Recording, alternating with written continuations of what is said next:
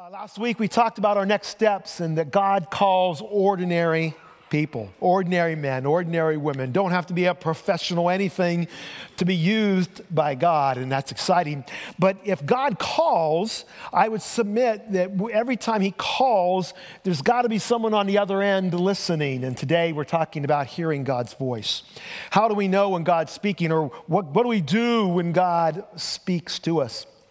As I was looking over this week, I found some studies out there, and, and, many studies are done on the skill of listening. And what's interesting is most of those studies determine that the people they survey all agree they are very good listeners. We all think we're good listeners. You know, none of us say, I'm a terrible listener, right? It's kind of like everybody's a good driver. You know, I've never met anybody who says I'm a bad driver, but yet I go out on 90 and 480, 271. I wonder, are there any good drivers around here, you know? So, but yeah. But so are we listening and, and do we really listen? And so, yeah, as I read these, there's, there's levels of listening skills that we try to acquire and acquire too. In fact, studies tell us that there are levels of listening. The first level is simply putting down the cell phone, putting down the distractions, and giving someone your attention looking them in the eye, you know, uh, giving them their full attention, which a lot of times means do not interrupt. You know, let them talk. That's the kind of that's kind of the basic level. Then the second level is when you start to give feedback, verbal, nonverbal feedback. The shaking the head, yes, yeah, N- not the not this kind of nonverbal feedback.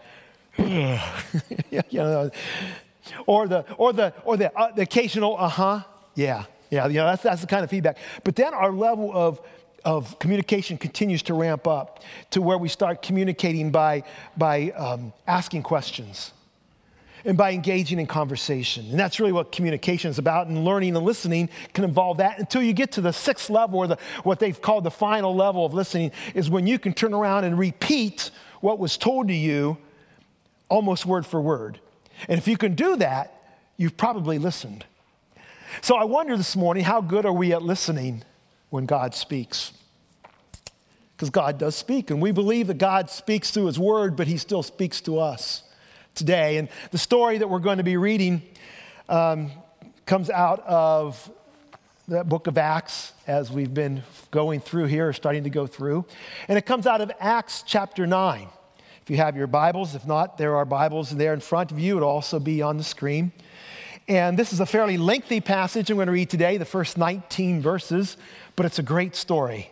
And you've, you probably maybe have heard this before, but it's a wonderful story. And so uh, read with me or listen to me as I read Acts chapter 9, verse 1 through 19. It goes like this Meanwhile, Saul was still breathing out murderous threats against the Lord's disciples. He went to the high priest and asked him for letters to the synagogues in Damascus, so that if he found any there who belonged to the way, whether men or women, he might take them as prisoners to Jerusalem. As he neared Damascus on his journey, suddenly a light from heaven from, flashed around him. He fell to the ground and heard a voice say to him, Saul, Saul, why do you persecute me? Who are you, Lord? Saul asked. I am Jesus, whom you are persecuting, he replied. Now get up and go into the city, and you will be told what you must do. The men traveling with Saul stood there speechless. They heard the sound, but they did not see anyone. Saul got up from the ground, but when he opened his eyes, he could see nothing. So they led him by the hand into Damascus. For three days he was blind and did not eat or drink anything. And then, verse 10, at the same time, there was another disciple. There was a disciple in Damascus named Ananias. The Lord called to him in a vision Ananias. Yes, Lord, he answered. The Lord said to him, Go to the house of Judas on Straight Street and ask for a man from Tarsus named Saul, for he is praying. In a vision, he has seen a man named Ananias come and place his hands on him to restore his sight. Lord, Ananias replied, I have heard many reports about this man and all the harm he has done to your holy people in Jerusalem. And he has come here with authority from the chief priest to arrest all who call on your name. But the Lord said to Ananias, Go. This man is my chosen instrument to proclaim my name to the Gentiles and their kings and to their people of Israel. I will show him how much he must suffer for my name. Then Ananias went to the house and entered it. Placing his hands on Saul, he said, Brother Saul, the Lord Jesus, who appeared to you on the road as you were coming here, has sent me that you may see again and be filled with the Holy Spirit. Immediately, something like scales fell from Saul's eyes, and he could see again. He got up and was baptized. And after taking some food, he regained his strength. So, what's been going on in the church here in Acts? Pastor Eric left us last week in Acts chapter 5, where Peter and the disciples were told, Don't you dare go out and preach in the name of the Lord. And they replied, and Peter replied, uh, We don't take our orders from you.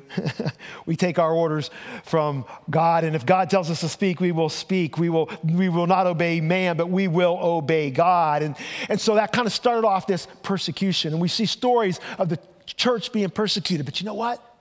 During the persecution, the church grew, the church got stronger and it continued to grow.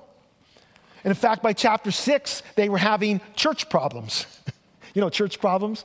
Church problems with some of the some of the Grecian, the Greek-speaking Jewish ladies, widows, were not being taken care of to the to the quality, to the extent that some of the Hebrew-speaking widows, Jewish widows. And so there was a there was a little debate going on and criticism. We need to these folks need to be taken care of. And so they got together, and the, the apostles said, We need to be spending our time in prayer and, and sharing the word, not dealing with this stuff. So they got together seven uh, men who were filled with the Spirit, who were highly respected, to take care of the problem.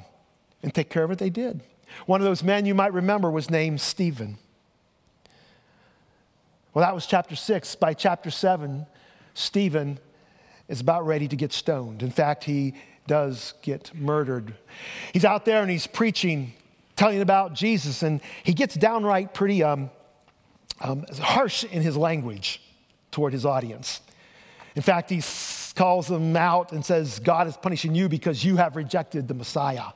And he's a verbal attack on these folks. If I preach some message like, like, like he preached to them, some of you might be after me after this message. You know, you say, What are you doing? What are you picking on us for? It's the way he was. But that verse at the end of Acts, at the end of Acts chapter 7, verse 57, or just before that says that Stephen was full of the Holy Spirit. Full of the Holy Spirit when he spoke. And as they were getting ready to stone him, he saw, and he saw Jesus at the right hand. He says, Look, I see. And he says, I see the Son of Man at the right hand of the Father, of God. And it drove everybody nuts. In fact, verse 57 says this as they covered their ears, not covering their ears from what they're yelling, they're covering their ears because they don't want to hear what Stephen has to say. In verse um, 57, it says, And they covered their ears and yelling at the top of their voices, they all rushed him, dragged him out of the city, and began to stone him. Meanwhile, meanwhile, the witnesses laid their coats at the feet of a young man named Saul. And we're introduced to this man named Saul.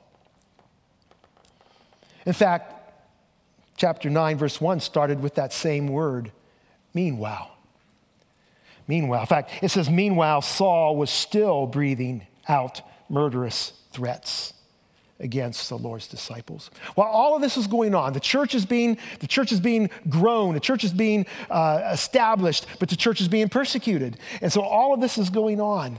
And we meet this man named Saul. Who is this man named Saul? Well, he tells us a little bit about himself in Acts. In fact, Acts chapter 22, he, he describes himself. He says, I'm a Jew. I was born in Tarsus, which is a city in Cilicia, and I was brought up and educated here in Jerusalem. I was brought up here. I was educated here under, under a teacher, a, a great teacher, Gamaliel. And they all knew who Gamaliel was. He was a Pharisee, and he was, he was a leading Pharisee. He says, as a student, I was carefully trained in all of the Jewish laws and traditions and their customs. And they came, I became very zealous to honor God in everything I did. He talks in Galatians and tells more about himself. In Philippians, he says this I was circumcised when I was eight days old. I'm a pure blooded citizen of Israel and a member of the tribe of Benjamin, a real Hebrew if there ever was one. You get a sense of who Paul is here. He says, if there were, if I remember, I was a member of the Pharisees who demand the strictest obedience to the Jewish law. I was so zealous that I harshly persecuted the church. Last week, Pastor Eric shared about these ordinary, untrained, unschooled people, men that were being used to spread the gospel. Saul is just the opposite. Saul had all the best training. Saul was the, you know, he went to Yale or Harvard or one of those schools, you know. He was, he was educated. He knew, he had it all. He, studied to the best. He even studied under Gamaliel, which actually, if, if we go back and read too, it was Gamaliel last week that, that when Pastor Eric was talking about what they do with Peter and these disciples. Do they kill them? Do they get, how do they get rid of them? It was Gamaliel who said, wait a minute, he said, if, if, this is, if this is just from man, if this movement, if this preaching, if everything you see today is just from man, this is just like a lot of those others that have come along. And he names a couple of them. He says, you know, it's just like this guy and that guy. And he says, if it's from man, it's eventually going to fade out. He says, but if this is from God, nothing we do is going to stop it. And so Gamaliel was saying, let's, let's take a hands off approach. Let's see what happens. Let's see if it's from God or not, but let's not persecute. Paul, Saul, excuse me, his student is just the opposite. Saul's breathing threats and murders. Saul can't get enough. He's bloodthirsty at this point in time. Saul says, We got to get rid of these guys. These are heretics. These are Jews not only are led astray, but they're leading others astray. And so we come to it, and, he, and he's saying, I got to take care of this. And, and, he's, and, and he, so he's there, and he's there with Stephen. And they lay, their, they lay their coats at his feet. But get this the next verse, chapter 8, verse 1 says this And Saul approved of their killing him. Not only did they lay their coats at his feet, he approved of it. Stop and think about that a second. Give that thought he approved of this cold blooded mob, cold blooded murder of this mob. He says, It's cool with me. It's cool with me. Let that sink in. But you know what? The gospel, the gospel continued to spread. The gospel continued to go out. Lives continued to be changed. People would come to Jesus. And we come back again to chapter 9 finally, verse 1. Meanwhile, Saul was breathing out murderous threats against the Lord's disciples. Meanwhile, while all of this was going on, he was still breathing threats. And so he sets out for Damascus. He's not, he's not happy just arresting and, and taking care of those in Jerusalem. He wants to go up to Damascus. Damascus, for about 100 years, had been a province of Syria, a Roman province of Syria, and it had been in that province. And, and so he's, he had to get papers to do that. And he gets the papers, and he says, I'm going to go, I'm going to round them up, I'm going to bring them back, and, and we're going to take care of this. We got to squash this before it gets moving any further. And so he heads off to Damascus. And if you just heard the story, you go, wow, but many of you know that for years. He's walking along, and what happens? A bright light from heaven.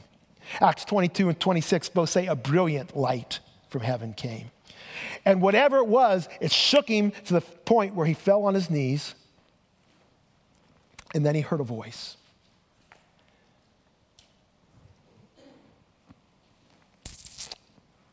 And the voice said this Saul, Saul, why do you persecute me? Saul, Saul, why do you persecute me? When you see a name repeated like that twice, uh, you know someone's trying to get your attention. Also, it would have been a very formal way of introducing yourself or of calling to somebody. Saul, Saul. It's like my wife goes, Steve, Steve. Yeah. That's the way it goes. It says that others heard it, but they didn't understand. Only, only Saul was hearing what God was saying to him. And he answers this Who are you, Lord? With that phrase, Lord, there seems to be some understanding that this is a heavenly visitor. This is a heavenly voice. The, the, the, the, dazzling light came from heaven, the voices come from heaven. Obviously, this is something coming from heaven. But he says, Identify yourself. And the Lord says, I am Jesus. I am Jesus. Can you imagine what Saul might have been thinking at that point in time? Jesus? The one who died, the one who they claimed rose again, that fable? He says, I am Jesus, whom you are persecuting. He gives him some instructions. He says, Now get up, go to Damascus, and wait. Get up, go to Damascus, and wait. Your assignment awaits you there. It's kind of like Mission Impossible. You know, your mission, should you choose to accept it. but only he didn't have a lot of choice at this point. He was blind when he got up. And so they led him, his, those who were with him led him into Damascus. And it says they found a place there, and he stayed there for three days. He didn't eat and he didn't drink. Last week, Pastor Eric talked about disruptions in our lives. Would you agree this is a major disruption in Paul's life or Saul's life? This is a major disruption. These are the kind of disruptions we don't see many times. Uh, I think about uh, Moses in the Old Testament, uh, taking care of his father in law's sheep, and his big disruption is this burning bush that is, is burning but not consumed. And he goes up, and it's not just that, it's what God asked him to do.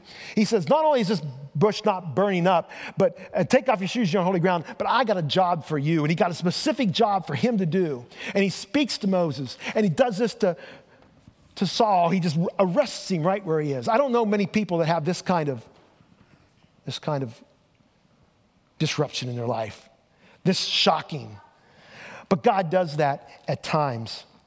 God speaks to us.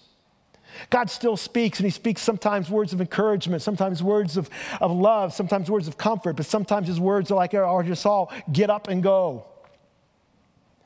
And so at this point, I have what I'm referring to this morning as brilliant observation number one. And it's even my quote. You can quote me on it. It says this If you're walking along and a bright light from heaven suddenly flashes around you and knocks you to the ground, and you hear a voice speaking to you personally, and when you get up, you're blind, it may be God. All right? Oh, do we agree with that? If you're walking along, maybe you're walking your dog, or you're, maybe you're doing something else, and, and all of a sudden there's a bright light, and it flashes, a brilliant light flashes around you, and you fall to the ground, and you hear this voice from heaven, and then you get up and you're blind, it might be God. Now, I thought that was so brilliant. Pastor Eric talks about having things on your refrigerator, a bumper sticker, a coffee cup. I put it on a coffee cup. There it is. So we have a coffee cup saying, yes, yeah, we're going to. we're gonna. I was gonna say we're gonna sell these over the next few weeks, and maybe uh, I told Pastor or told Seth we'll put it to his kids' uh, college fund. At least buy him a cup of coffee, maybe, right? Yeah. yeah. so you know, Oh, but yeah, how many of us have this kind of experience, really? How many of us walk along and we have this kind of wow experience that completely disrupts us and completely we hear God's that and, and, it drives us to our ground and we not many of us do, right? Would you agree with me? That's not the kind of experience we have. Which is why in this story, I love it. I love it that God doesn't just leave it with this Saul experience. But there's another gentleman. There's somebody else and he's here in verse 10. says this In Damascus, there was a disciple named Ananias. The Lord called to him in a vision, Ananias. Yes, Lord, he answered. No flashes, no seraphim, no host of angels singing the hallelujah chorus. Just a vision and a word, Ananias. Ananias. Just one time, Ananias. Didn't have to repeat it. Didn't have to say Ananias, Ananias. It's interesting that we don't really know much about Ananias here. In fact, Luke tells us basically nothing about Ananias except one thing he was a disciple. he identifies him as a disciple. Ananias is what we might call today a one hit wonder.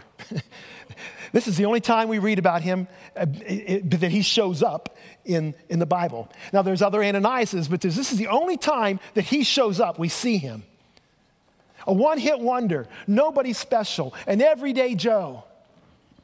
And God chooses to speak to him. Definition of disciple is someone who adheres to the teachings of another, a follower, a learner. You know, when Jesus was going after his disciples, he says, Come, follow me,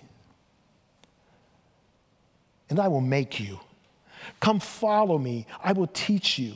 Come follow me, I will train you. Come follow me, I will help you, I will assist you.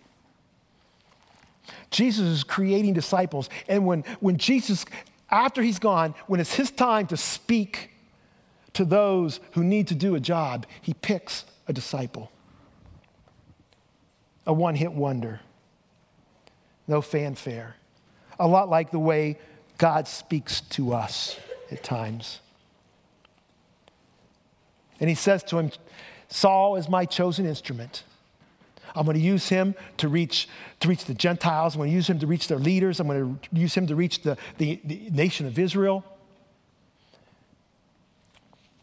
And he says, Go, go. And I love that Ananias' reaction was not, was not, Who are you, Lord? His reaction was, Yes, Lord.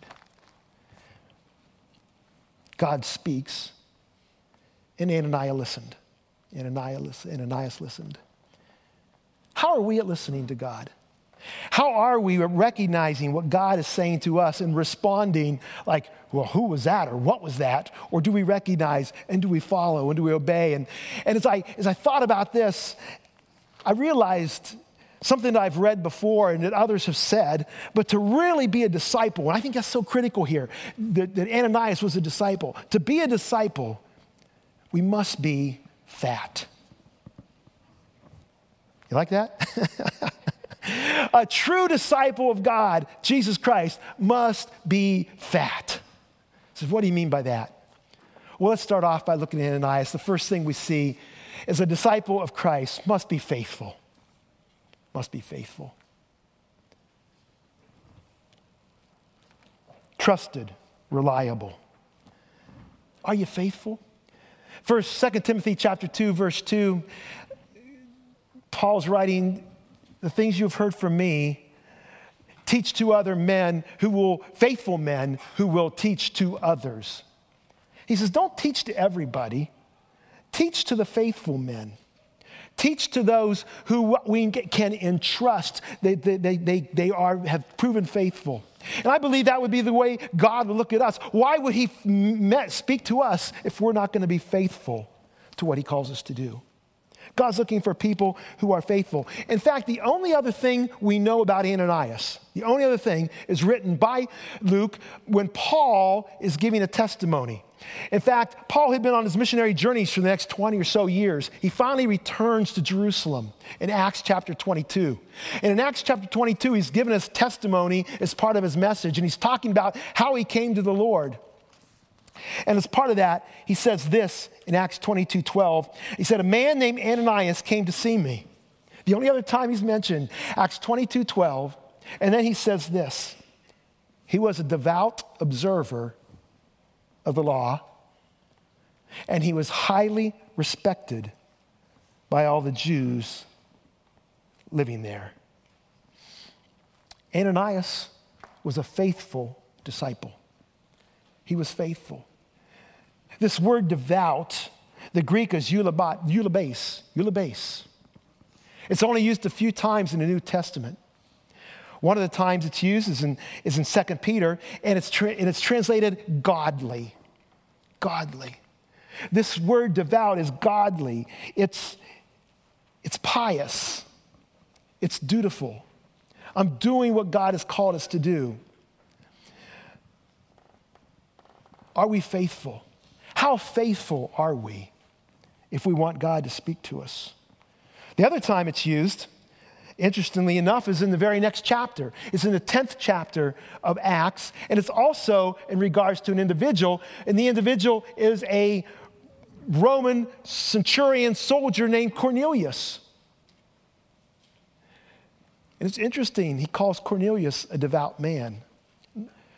Not a, not a Jew, but he calls him devout. And it's interesting, too, that God speaks to him also. There's something about being faithful, being devout, that God will speak to us. Are we being faithful? I love the other part it says, too, he's highly respected by all the Jews. You know, there would have been a lot of differences going on between these folks. Some were following the way, some weren't, but he says he was respected by all of them. There was some about his character, some about his faithfulness that everybody trusted, everybody felt good about, everybody understood. Do we, are we faithful to Him? Are we open? Are we honest? Are we transparent? I, I, think that's one of the things that attracts me to some of the early Quakers that we read about. Is that they were, they were persecuted, they were, they, were not, they, they were not appreciated by some of those in authority.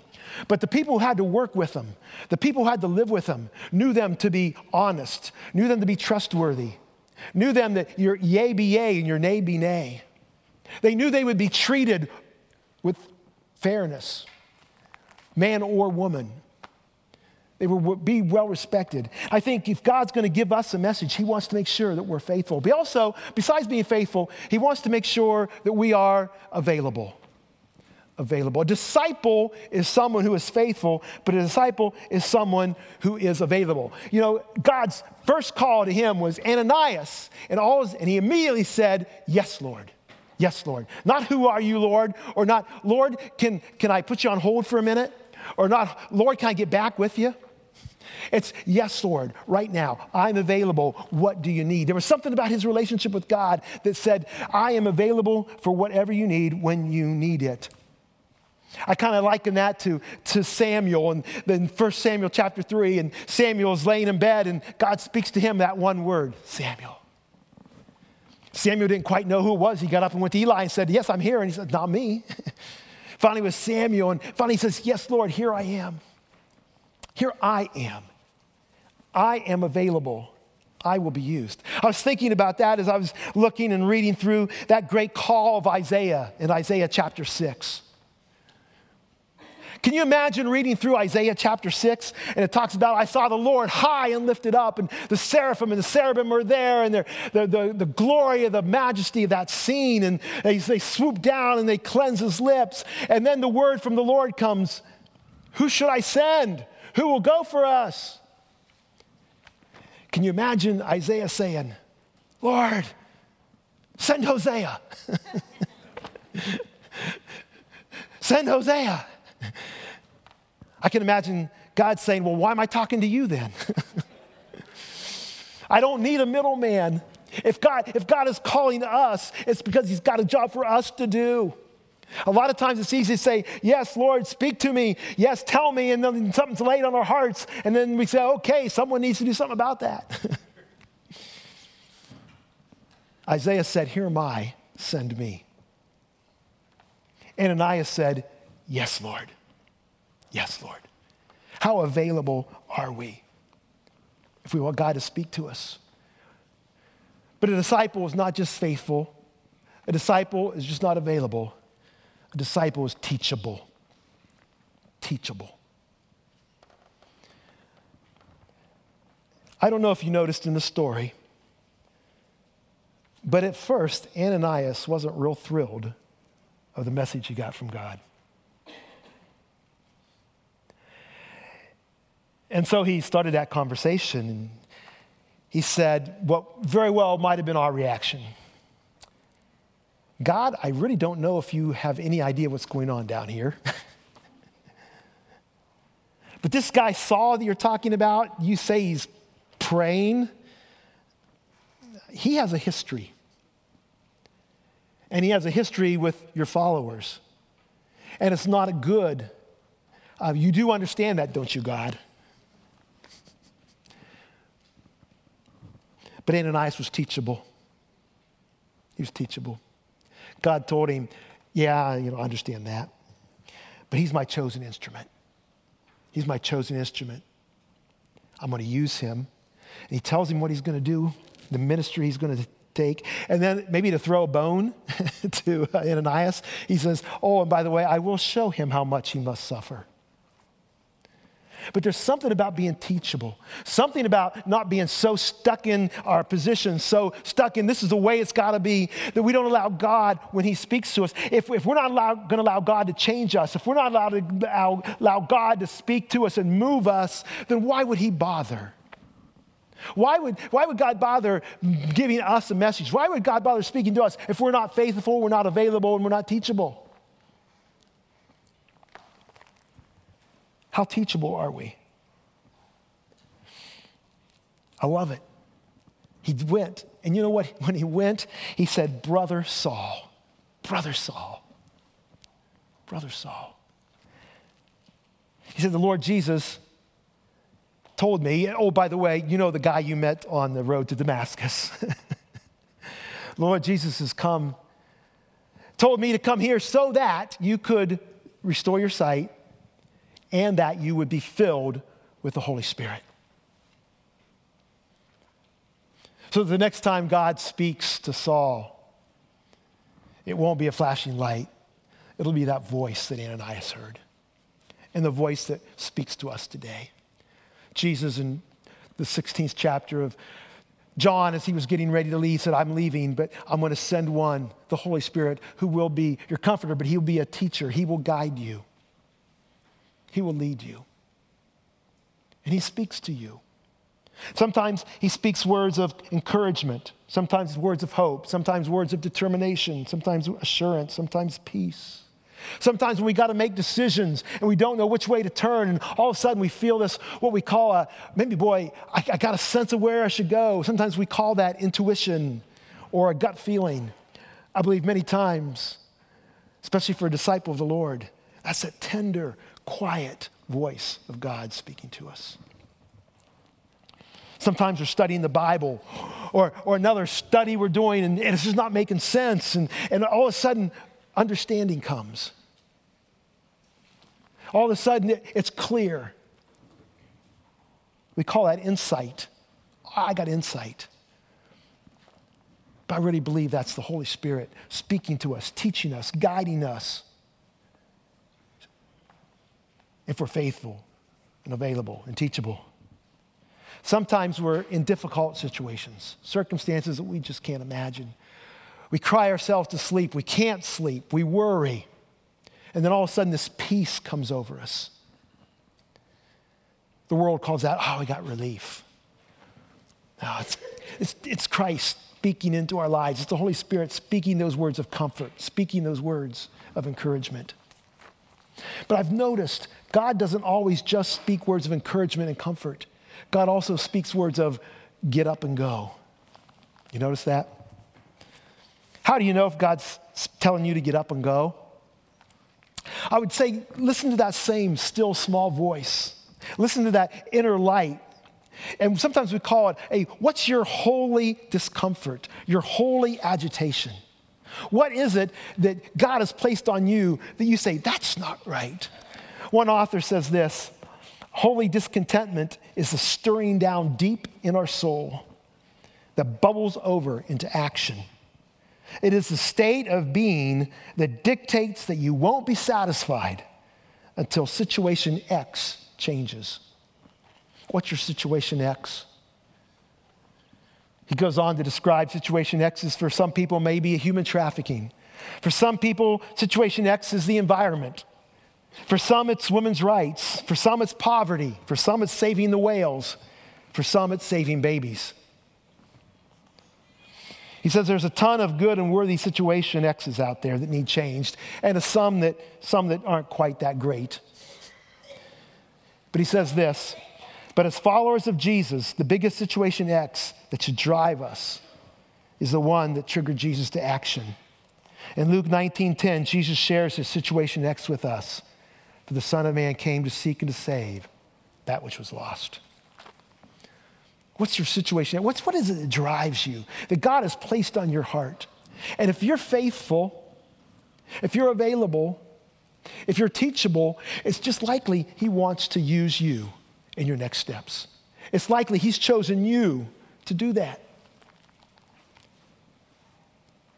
To paraphrase or to repeat, I guess, one of the ads that's been out there for many years, you know, when God is speaking to you, just do it. just do it. No matter what, even if there's someone like Saul on the other side that seems to be a very, very formidable foe. I've been enjoying reading N.T. Wright's a book, newer, newer book from, I think, last year. Uh, it's called The Biography of Paul. And in that biography, he has a chapter on this Damascus Road experience. And he has a little bit of discussion on Ananias. And when he refers to Ananias, he says this As so often, it becomes a recurring theme in early Christian storytelling. When someone has, when something has to be done, it will be done through an obedient, but quite likely nervous and worried disciple. I like that. An ordinary Joe, an ordinary Ananias. Probably still got some butterflies in his stomach when he's walking into that room, I believe. Probably wondering what's going to happen. Nervous, worried, but trusting God because he was faithful, because he was available, because he was teachable. This was Ananias. So, how does the story end? Well, what about Saul? Verses, verse 19 says this Saul stayed with the believers a few days in Damascus and immediately began preaching about Jesus in the synagogues, saying, He is indeed the Son of God. And then we read on, all who heard him were amazed. They said, Isn't this the same man who caused such devastation among the Jews, Jesus' followers in Jerusalem? They asked. And didn't he come here to arrest them? and take them in chains to the leading priests. It's amazing. Last week they were saying, we were looking at Peter and John, they were saying, weren't these the uneducated, untrained men who were Jesus? Now they're saying, isn't this the trained, educated, smart guy who was out torturing and arresting everybody? What is God up to? What's he doing? Verse 22, here's what he's doing. God's Saul's preaching became more and more powerful, and the Jews in Damascus couldn't refute his proofs that Jesus was indeed the Messiah. Jesus was the Messiah, and Paul was about to prove it, and he was doing what God had called him to do. The gospel was spreading, but it was because greatly of this one hit wonder, Ananias. It was because there was somebody who God had to tap on the shoulder and say, You're not going to get the glory. You're not going to write the books. You're not going to do the preaching. You're not going to do all that. But you got a job that has to be done. And uh, by the way, oh, you worried and scared disciple, go, go, go. What's God calling you to do? What's God calling you to do? Finally, verse 31 wraps her up. The church then had peace throughout Judea, Galilee, and Samaria. And it became stronger as the believers lived in the fear of the Lord. And with the encouragement of the Holy Spirit, it continued to grow in numbers. So, how's your listening skills? How are we at listening to what God has to say? And let me phrase it this way not the way you usually end a sermon, is how fat are you? how fat are you today? If God's going to speak, He wants to speak to someone who is faithful, someone who is available, someone who is teachable. Are you that person today? Are we that person? Are we that church? Say, God, lead us, direct us where you need us to go. Would you stand with me?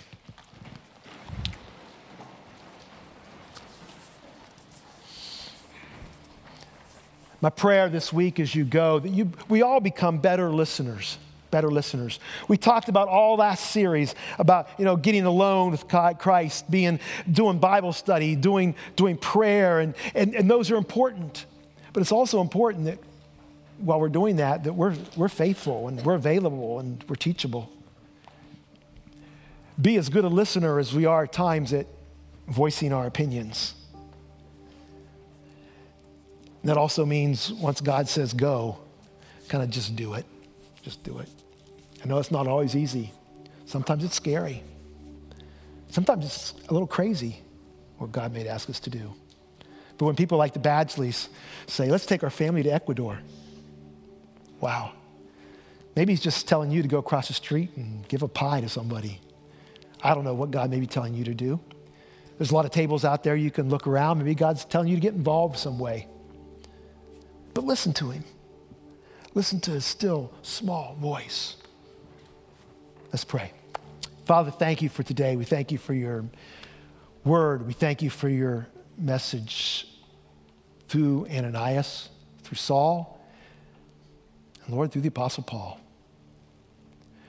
We glory in the work that you've done through the years. And Lord, we desire to be part of that work going into the future.